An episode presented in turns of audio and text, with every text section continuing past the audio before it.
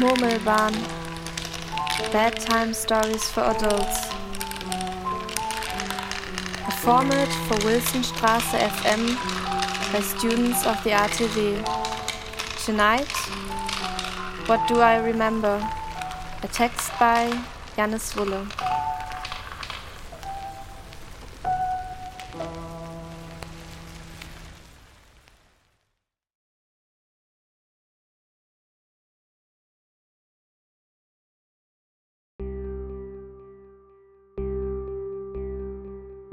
I remember when you told me to dance on the moon with you. We were young then, and aren't we young still?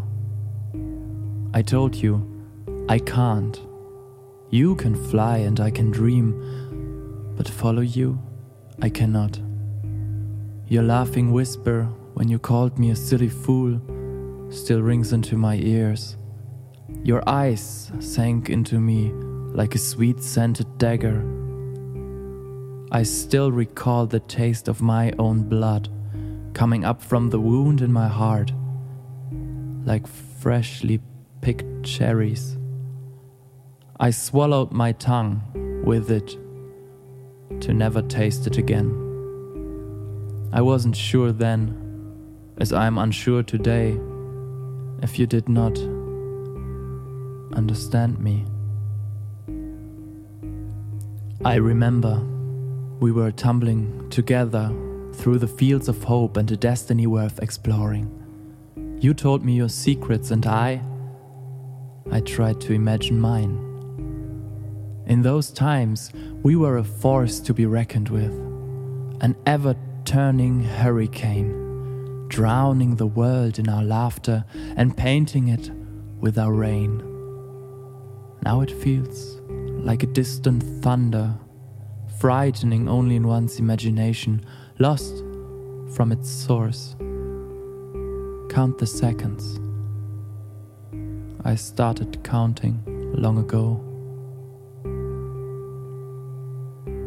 I remember breaking glass and tears, emotions turned from green to red a pounding feeling in the head when the rug is pulled from underneath one's feet. It feels like flying at first, suspended in time, levitating upon a floor which you will meet in the mere blink of an eye. This moment of hope.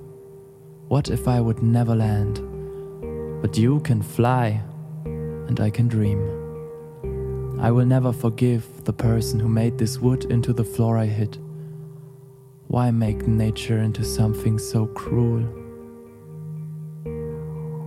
I remember the creeks we walked through. The little tadpoles moved with fright and an overflowing will to live, to become frogs, to sing their songs of love. The glistening water reflected the sunbeams into your face, tickling your sneezes. Laughing, I tripped over slippery rocks the icy water catching me, embracing me.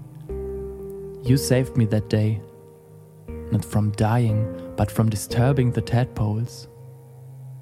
Today, I sit on the balcony, listening to their songs of love. Sometimes I join in. I remember the time I asked you, Is it okay if I run? And you told me never to stop and to never look back. So I ran, as much as my tiny legs were capable of. For a long time I ran, but when I turned around, I saw you tripped. You lay on the ground, gasping for air. Now I am aware that you told me not to look back so I would be free. Your shoulders were carrying me for a long time. Thank you. I remember the sting of your fist. In times where they wanted to expand our brains, you showed me that I had a body. The bruises on our arms and legs told a story of us knowing only how to fall down trees, not how to climb them. In my mind, those bruises never hurt, they warmed like small campfires. But one day, Running through the undergrowth, I lost your trail. Maybe your mind was expanded enough so you did not need your body, I thought back then. A lifetime later, we met again. You did not look like you still fall of trees.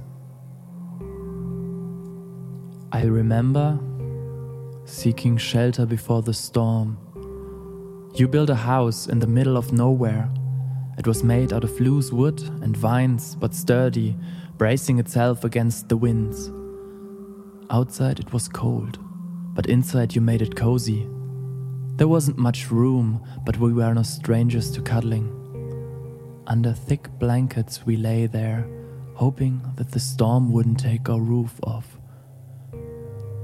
My sleep brought me strange and feverish dreams that night.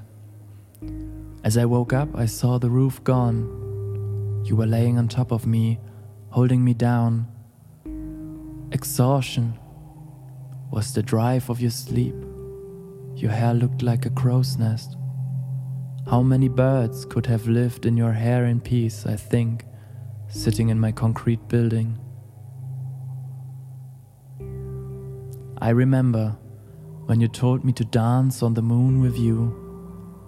I couldn't, so you went on. You did not shout, you weren't angry. And in all my dreams, we forgave each other.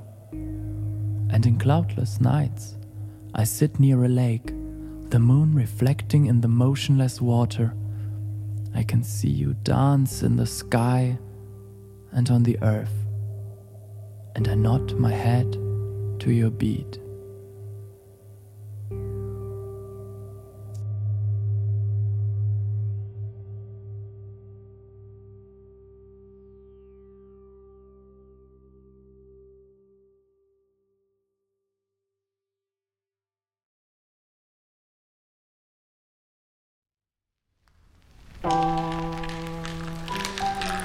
You listen to Murmelbahn Bedtime Stories for Adults. Tonight, What Do I Remember? Text by Janis Wulle. Read by himself. Sound design Janika Lösche. And with that, the whole team wishes you a good night.